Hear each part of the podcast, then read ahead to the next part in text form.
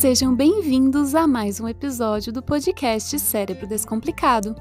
No episódio de hoje, nós vamos falar um pouco sobre as relações entre a atividade física e o seu cérebro. Como será que a realização da atividade física é modulada? E o que ela faz com o nosso cérebro? Está curioso? Então vamos lá!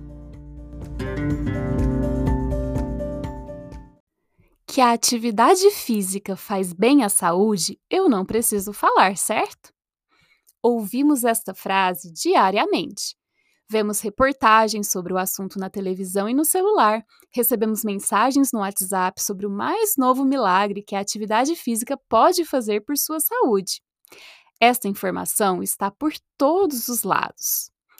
Mas porque, mesmo sabendo disso, você está aí parado, adiando aquela caminhada diária para a próxima segunda-feira. Você não quer ser saudável?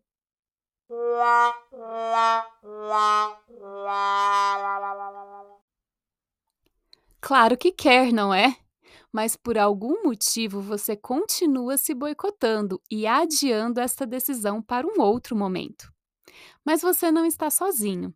Estima-se que quase metade da população ocidental é sedentária e não realiza atividades físicas de forma regular.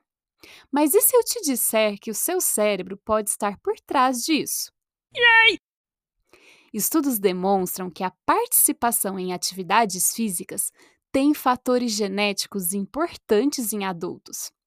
Segundo estes estudos, as diferenças individuais nos exercícios físicos realizados por adultos podem ser explicadas pela combinação única entre fatores genéticos e ambientais.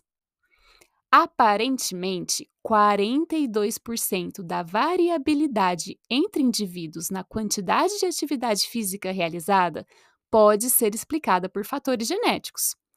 Isso significa que a motivação interna para a realização deste tipo de atividade tem um importante fator hereditário. Se você vem de uma família de pessoas ativas fisicamente, provavelmente terá maior probabilidade de também ser uma pessoa ativa na sua fase adulta.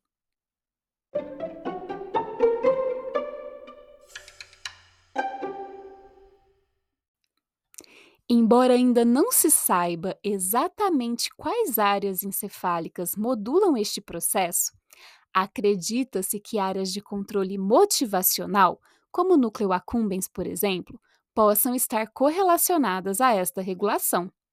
De fato, experimentos que bloqueiam a ação da dopamina neste núcleo demonstram redução na atividade locomotora em ratos. Mas é claro, há outros fatores importantes no controle da realização de atividades físicas.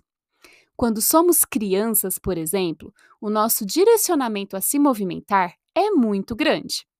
Crianças correm, pulam, brincam por horas a fio, sem parecer se cansarem. Este fator tem relação com a imaturidade dos sistemas de controle comportamental. Nesta fase da vida, agimos com mais impulsividade e temos uma maior tendência a nos locomover. Na adolescência, esta tendência começa a diminuir. Acho que você já percebeu isso, não é? Se você é um adolescente preguiçoso ou se já teve alguns deles no seu sofá, sabe bem o que acontece nessa fase. Esta redução é normal e acontece em vários animais, não só nos seres humanos. Acredita-se que nessa fase temos uma mudança na neurotransmissão do sistema dopaminérgico de controle comportamental. E por essa razão, passamos a nos movimentar menos. Mas não são apenas os fatores biológicos que te influenciam na escolha de fazer ou não atividades físicas. Outros fatores, como as crenças individuais, as suas atitudes e expectativas, desempenham um papel primordial na motivação para o exercício. Além disso, fatores ambientais e a transferência cultural também podem ter certa influência neste processo.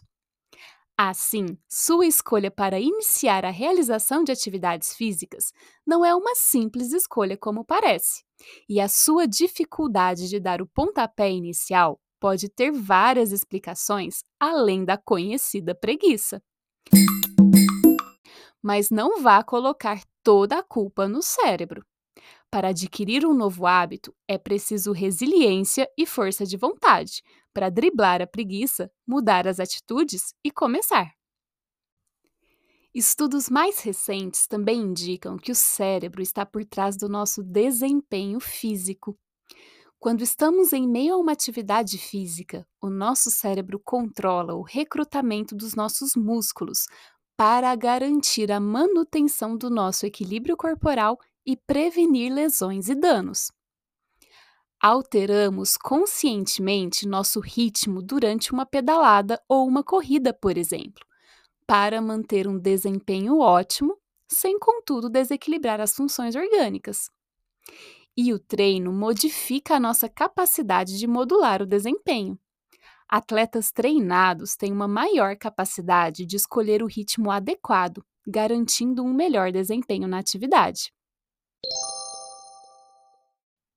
Bom, acho que já ficou claro o quanto o nosso cérebro modula a realização de atividades físicas.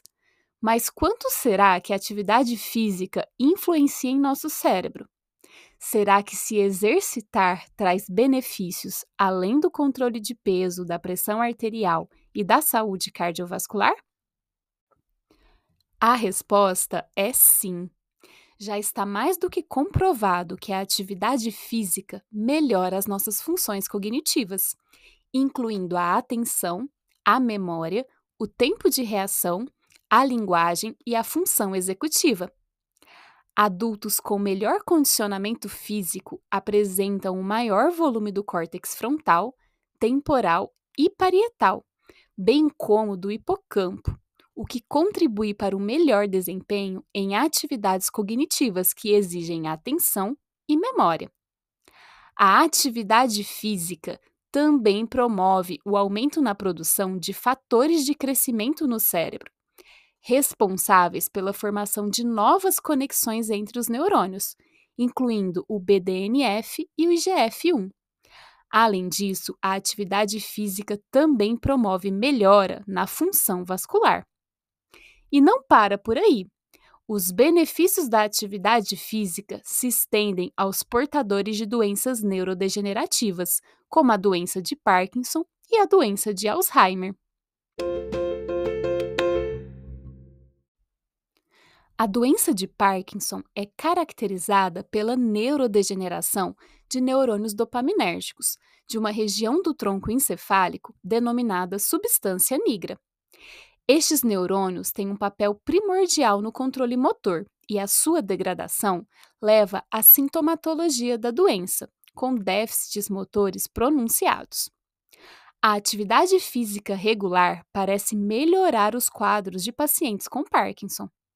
Os estudos indicam que a atividade física melhora os aspectos relacionados ao sono e reduz a sensação de fadiga nestes pacientes. Além disso, há evidências de que a atividade física possa ter efeitos neuroprotetivos e neurorestaurativos, sendo que a realização de atividades físicas moderadas e vigorosas estão associadas a um menor risco de desenvolver a doença. Já em estudos com animais, foi observado que a atividade física é capaz de. Já em estudos com animais, foi observado que a atividade física é capaz de reduzir o processo de neurodegeneração dos neurônios dopaminérgicos, diminuindo os sintomas da doença. Além disso, a atividade física pode desempenhar um papel antioxidante no cérebro, reduzindo a neurodegeneração desencadeada pelo acúmulo de radicais livres. E o mais interessante, a inatividade pode aumentar a neurodegeneração, desencadeando uma evolução mais rápida da doença.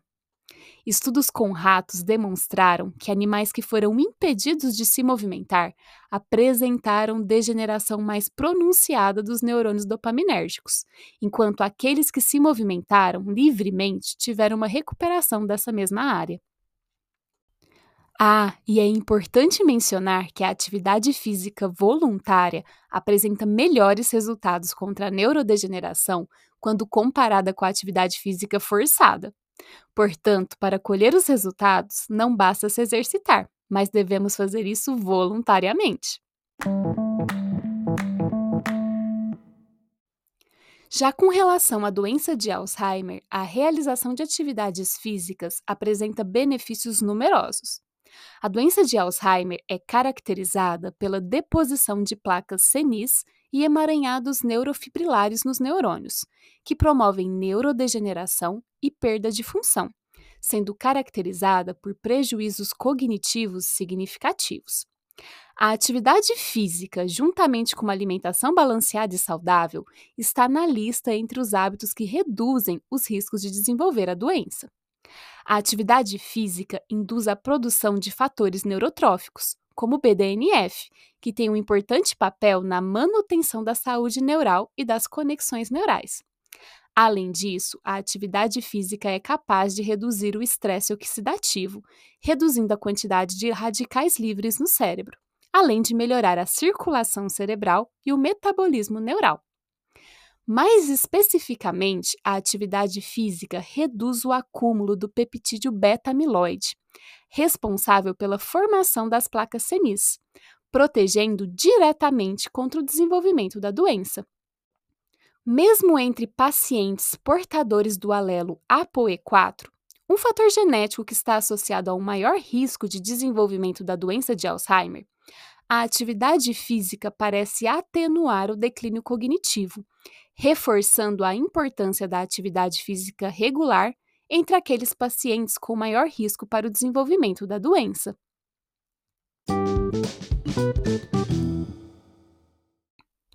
Bom, acho que deu para perceber que as relações entre atividade física e cérebro são bidirecionais.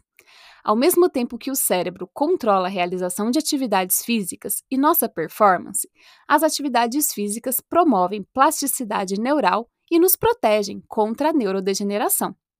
Portanto, se você ainda não estava convencido a inserir atividade física em seus hábitos diários, acho que está na hora de mudar de ideia, desempoeirar aquele tênis guardado e sair de casa para aquela caminhada que você promete iniciar há vários meses. Tenha em mente que o mais difícil é começar. Com o tempo, a atividade física se tornará um hábito e você fará naturalmente, como comer e beber água.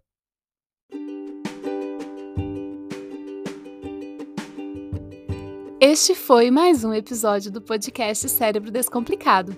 No episódio de hoje, falamos um pouco sobre as relações entre a atividade física e o cérebro. No próximo episódio, vamos falar sobre a beleza o que faz com que consideremos um objeto, uma paisagem ou uma pessoa belos. O que é a beleza para o nosso cérebro?